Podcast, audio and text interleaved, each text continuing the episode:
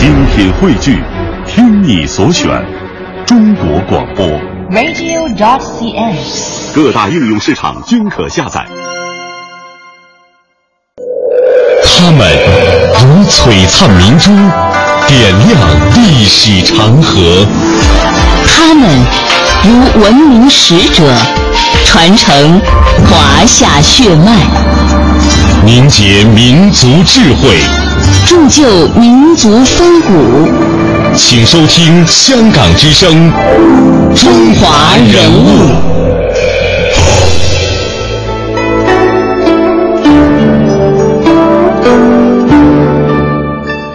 品读中华人物，启迪智慧人生。各位好，我是郑博。大家好，我是军阳。在今天的中华人物呢，我们继续和大家走进著名科学家系列。今天的节目，我们要为您介绍的是一位当代著名的科学家。早在一九七零年四月二十四日，中国成功发射了第一颗人造地球卫星，举世震惊。当熟悉的《东方红》的乐曲跨越了太空传回地球时，国人一片欢腾。然而，为了这一天倾注了全部心血的我国卫星事业的奠基人，却没能听到这个激动人心的消息。他就是中国科学院院士、著名的科学家，为中国人造卫星事业做出杰出贡献的两弹一星的元勋赵九章。首先呢，通过一部电视剧《国家命运》，我们来了解他。同一个夜晚，在为人造卫星奏响《东方红》乐曲而呕心沥血的刘承熙，此时正在上海。可以开始吗？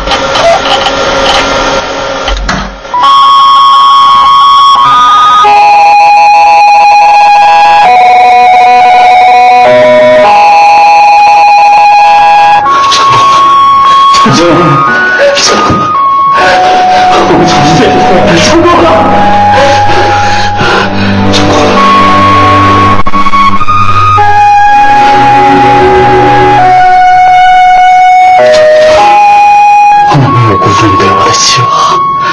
刘承熙万万没有想到，曾经推荐过他的赵九章，却在北京发生了不幸。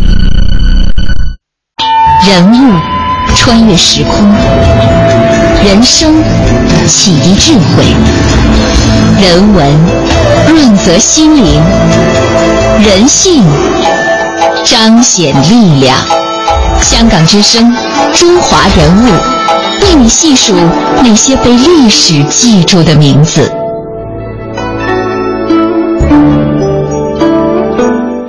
赵九章出身中医世家，幼年就读于私塾，预备从事文学。而在五四运动的影响之下，他改学科学，立志科学救国，并且考入了河南留学欧美预备学校，也就是今天的河南大学。一九三三年，清华大学物理系毕业之后，赵九章通过庚款考试，于一九三五年赴柏林大学学习气象学。接下来，我们通过下面这段音频来了解一下赵九章自幼年起的求学经历，以及他在清华大学遇到了改变他一生命运的一位老师叶启孙。赵九章先生祖籍浙江湖州，一九零七年十月十五日出生在河南开封，自幼聪慧，生活简朴，不善言笑。一九二二年九月，他以第一名的成绩考入河南留学欧美预备学校。这所学校与当时的清华学堂、上海南洋公学同为留学欧美的摇篮。由于受五四运动的影响，这所学校开始接触新文化、新思想，开阔了赵九章的眼界。在校期间，赵九章积极投入到反军阀学生运动中。为躲避军阀当局的追捕，加上家境日下，已无力供他继续上学。一九二五年八月，赵九章不得不离开开封，远赴浙江杭州，投奔他姑妈家继续学业。一九二九年，赵九章考上清华大学，是国立清华大学第五级物理系的学生，在当年录取的一百七十四名男生中名列第四。在赵九章同级同学中，后来有八人成为中科院院士：钱钟书、曹禺、乔冠华也曾是赵九章的同窗好友。由于学习成绩突出，赵九章与另外两位同学被称为物理系第五级的三杰，广受师生的赞赏。当时的清华大学图书馆馆藏相当丰富，在国内堪称一流。这里也是最吸引赵九章的地方。除了上课做实验，就是在图书馆读书。如饥似渴的赵九章在这里获得了丰富的知识，开阔了视野，也为他打下了坚实的物理学基础。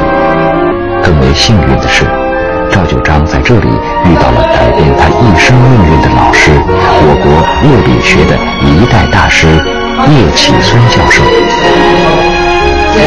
叶企孙教授学识渊博，谦逊宽厚，一心为国家培养人才。他很早就看到气象学与物理学的紧密关系。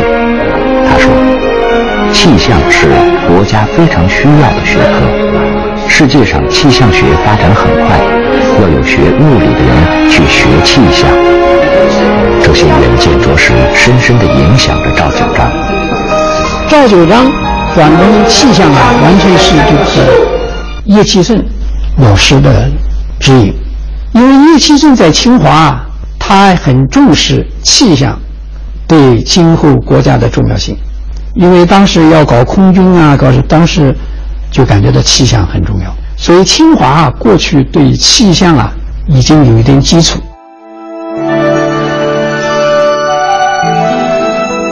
和他的恩师一样。很多和赵九章共事的人都说，赵九章也是很有远见的。他的这种远见呢，表现在他对科学的研究方法上。在德国留学期间，他就把数学和物理学的方法引入到了气象学当中，使中国的气象学走上了数理化的道路。在此后的工作当中，他不仅是身体力行，还不遗余力地引导学生和后辈沿着这个方向发展，鼓励学生要有自己的创建，进行各种物理现象的研究，为中国空间物理研究奠定了良好的基础。一九五八年的十月，当时由赵九章、钱骥等科学家组成的高空大气物理代表团到前苏联进行考察。这一行人当中，只有赵九章知道此行的真正目标是卫星。代表团到达之后，受到了对方的热情的接待，住进了莫斯科的北京饭店。但是他们在那里待了两个半月，一直都没能参观到最想看的卫星研制及其其他相关的关键部分。十分失望的赵九章感慨地说：“靠天靠地靠不住，发展宇航科学主要靠我们自己的力量。”后来他在自己的总结当中这样写道：“发射人造卫星是一项技术复杂、综合性很强的大工程，需要有较高的科学技术水平和强大的工业基础做后盾。中国尚未具备这样的条件。”应该根据实际情况，从小到大，由低到高，由初级到高级逐步发展，应该走自力更生的道路。他提出研究卫星要分两步走。原赵九章的秘书吴志成、赵九章研究所刘振兴这样回忆：那时条件很简陋，比如我们搞卫星、搞火箭的仪器要做环境试验，没有房子。就用我们院子一个旱厕所，把那个粪坑啊填掉，打上水泥地面，粉刷了墙，把环境试验设备呢装到里面，拿上电源，就做了环境试验这个实验室。这时，中央和有关单位也意识到我国还不具备放卫星的条件，果断地决定放慢卫星研制的步伐。五八年大跃进以后，紧接着就是。大年困难时期，因此，从从中央角度或者从国家角度都意识到一个问题：当时那个大跃进的那个气氛，大家到处的放卫星，嗯，但是那个卫星不是真卫星，什么可以叫我们要放卫星了？但是这个可是真正的卫星，在当时我们那个技术条件下、经济的条件下，你要想着很快发卫星，可以这样说是不可能的，当时这就张先生根据中央的意志，坚决地提出来，就是我们分两步走。第一步，首先是探空火箭发射探空火箭，啊，探空火箭，然后我们再具备一定条件的时候再发射卫星。人物穿越时空，人生启迪智慧，人文润泽心灵，人性彰显力量。香港之声，中华人物，为你细数那些被历史记住的名字。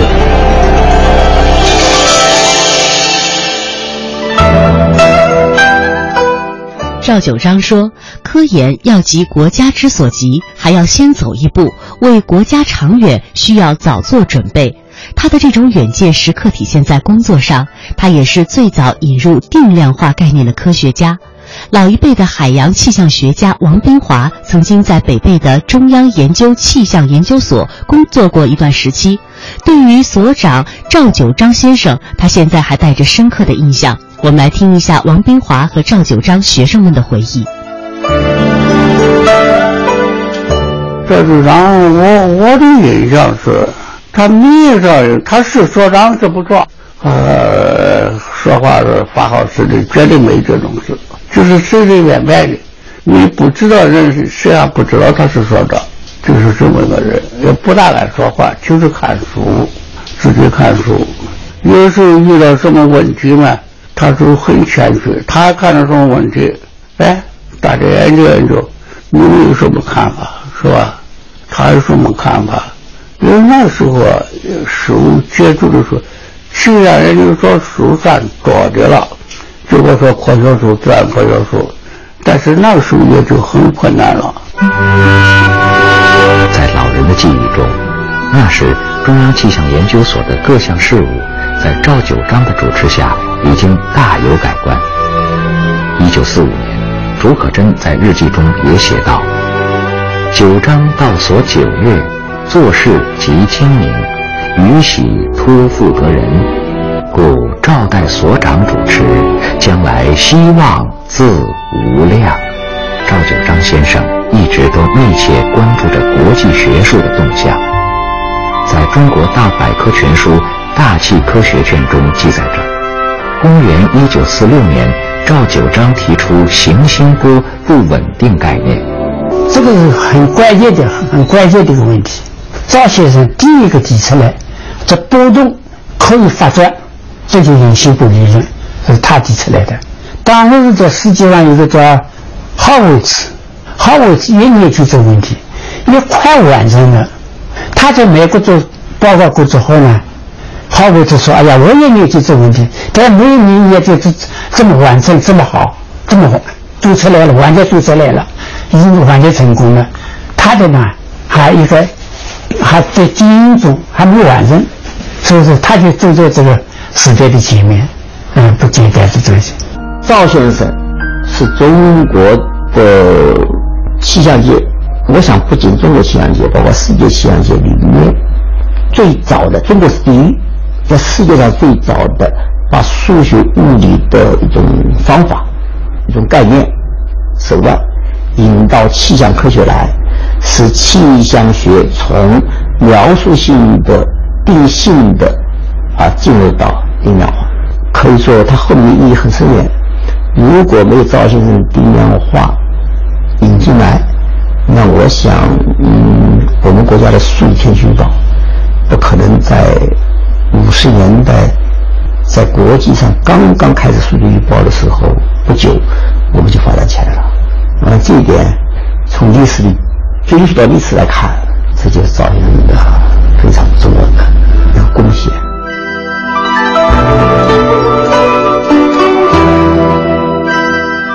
一九四六年，中央气象研究所当时从重庆回迁到南京的北极阁。焕然一新的北极阁已经开始了正常的科研工作。一九四七年一月，中央研究院正式任命赵九章为中央气象研究所所长。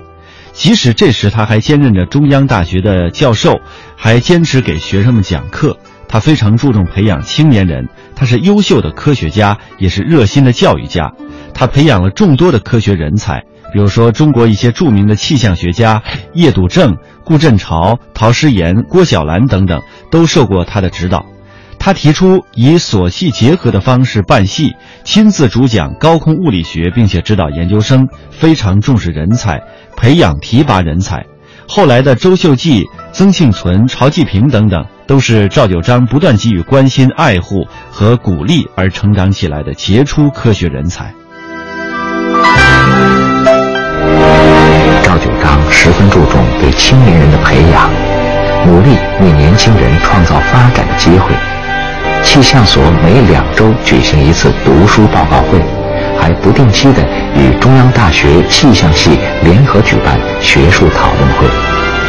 赵九章经常鼓励同学们在讨论会上发言、做报告。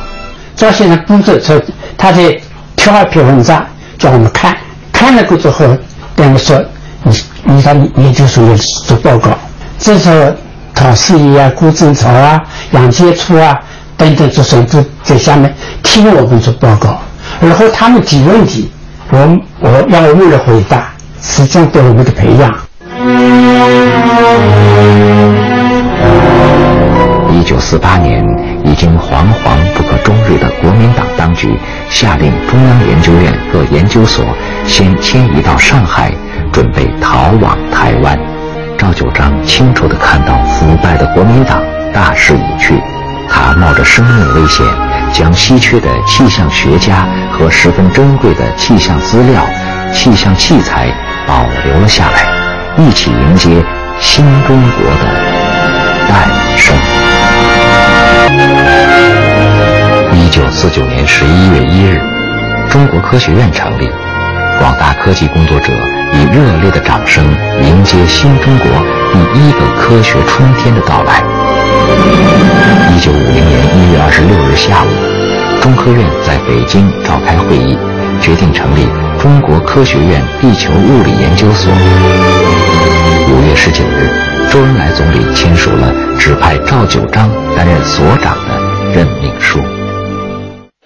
溯华夏五千年，英才辈出；激扬文字，书写风流。跌宕声韵，记录千秋；征战沙场，气吞山河。这里是香港之声《中华人物》。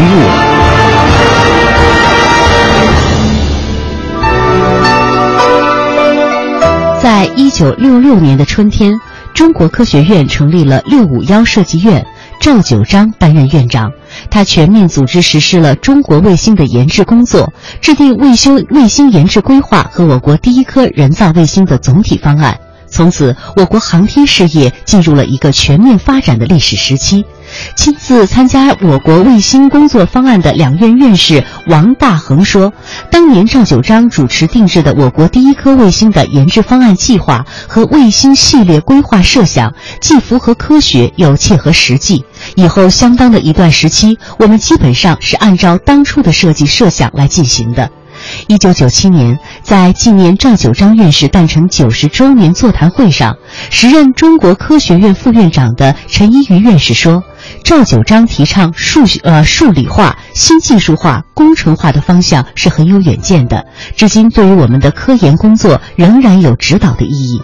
赵先生对交叉学科非常的重视，提倡相关学科的综合研究，这也是中国科学院发挥多学科综合优势的重要问题。原清华大学的副校长张维院士在一九九七年的时候说过这样一句话。赵九章在好几种学科上都有建树，在科技领域，他是一位难得的帅才。一九九七年，在赵九章先生诞辰九十周年之际，钱伟长等四十四位科学家，这其中有四十二位是两院的院士，签名倡议为赵九章树立铜像。这一倡议得到了中央的批准。倡议书当中是这样说的。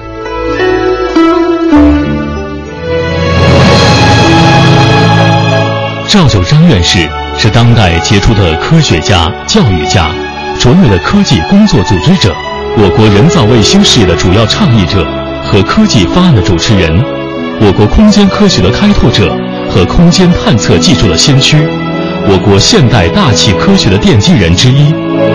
赵先生热爱祖国，热爱人民，为人正直，不谋仕途，把毕生精力贡献于我国的科技和教育事业。赵先生的一生是光荣而伟大的一生，在抗战最艰苦的岁月里，赵先生从德国冲破险阻回到祖国，投入抗战第一线，为我国空军创建气象站，培训了大批空军气象人员，为抗日救国做出了贡献。赵先生一贯提倡科研与教育相结合，在清华和西南联大任教时，兼任清华航空研究所研究员。任中央研究院气象所所长时，兼任中央大学教授。新中国成立后，在主持大气、地球、地震、海浪、空间科学与应用等多项领域的研究工作时，倡导并促成实行研究生制度。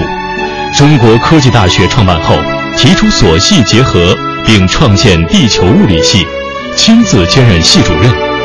赵先生授课自编教材，把他优良的数理基础。渊博的知识灌入当代新的学科领域，而传授于学生。现在，赵先生的学生遍布于各个学科领域，桃李满天下，很多人已是院士或学科带头人。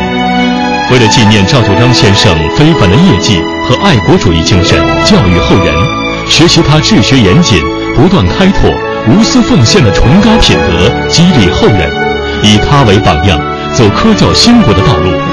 为此，我们倡议为赵九章先生树铜像。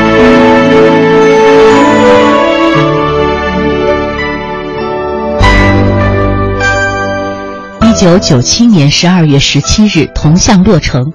铜像的建造费用全部由赵九章的同事、好友、学生以及有关人士自愿捐款筹集。此事也从一个侧面反映了诸多的科技专家对赵九章的钦佩和尊敬。赵九章的两位女儿赵彦宗、赵礼宗为纪念父亲九十寿辰写下了一篇文章，从中我们能更好地体会到伟大的科研精神对于今人的影响，以此作为缅怀。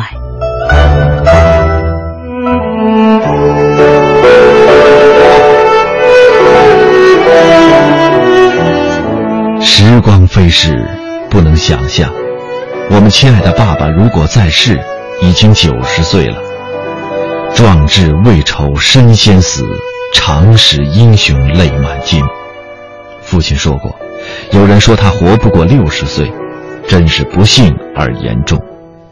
当他被迫离开这个世界，离开他所热爱的人们和他所热爱的事业时，他还不到六十一岁。到如今，将近三十年了。记得他常喜欢吟诵的诗句：“将军一去，大树飘零。”壮士不还，寒风萧瑟。他的遗体不知是在哪里火化的，在萧瑟的寒风中，他的灰烬不知飘向何方，荡然无存。其实也不必存有形之物，人本来自尘土，最后归回尘土。活得再长，对于这无尽的土地，也不过是一瞬间。然而。他的音容笑貌永远活在我们心中，他的慈爱永远温暖我们的心，无人可以夺去。上苍赋予父亲人性的光辉，是他留给我们的永久的纪念。现在，我们愿意把这份珍藏的纪念与大家分享。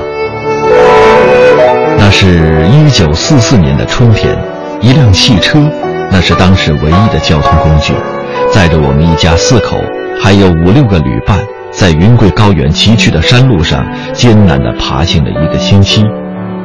终于，我们从昆明来到了四川北碚，嘉陵江畔一个孤零零的小山丘上，几排平房，一个长着青竹和花草的小庭院，十几名职工，这就是当时的中央研究院气象研究所。从此，父亲就把他的生命。献给了这个所，它始而气象研究所，继而发展成上千年的地球物理研究所，终于分成了中国科学院大气物理、地球物理、空间物理等多个研究所。科学本是属于世界、属于全人类的，就其本质而言，只有世界性的高峰。正是怀着这样的胸襟，父亲的眼睛始终看着世界，瞄准着世界的高峰。他毅然离开了一个个已经熟悉的领域，勇敢地开拓着新的领域。五十年代末，苏美卫星相继上天，人类第一次飞出了大气层，从浩瀚的太空来观测和探测我们所居住的这个奇妙的星球。这把父亲迷住了。他的心也飞向了这神秘诱人的太空，以花甲之年再一次开始从事一个新领域的研究。攀登世界科学高峰，并非是某人的特权或世袭领地，却需要庞大的队伍。父亲因此而爱才如命，很少听到父亲议论他人的不是，却常常听到他对长辈、同辈和年轻人的热烈赞扬。记不清多少次，听到他欣喜地谈到某某青年做出了好成绩，或者谈到他与国内外名家洽谈，送有才华的人去进一步深造。愿父亲对事业和人们所付出的这份厚爱，长久地得到纪念。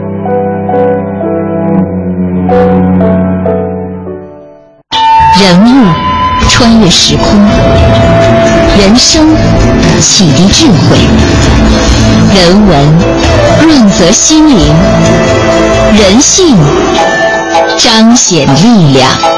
香港之声，中华人物，为你细数那些被历史记住的名字。当我国的各种新型卫星不断的在太空翱翔，载人航天捷报频传，这一切都跟赵九章的贡献是分不开的。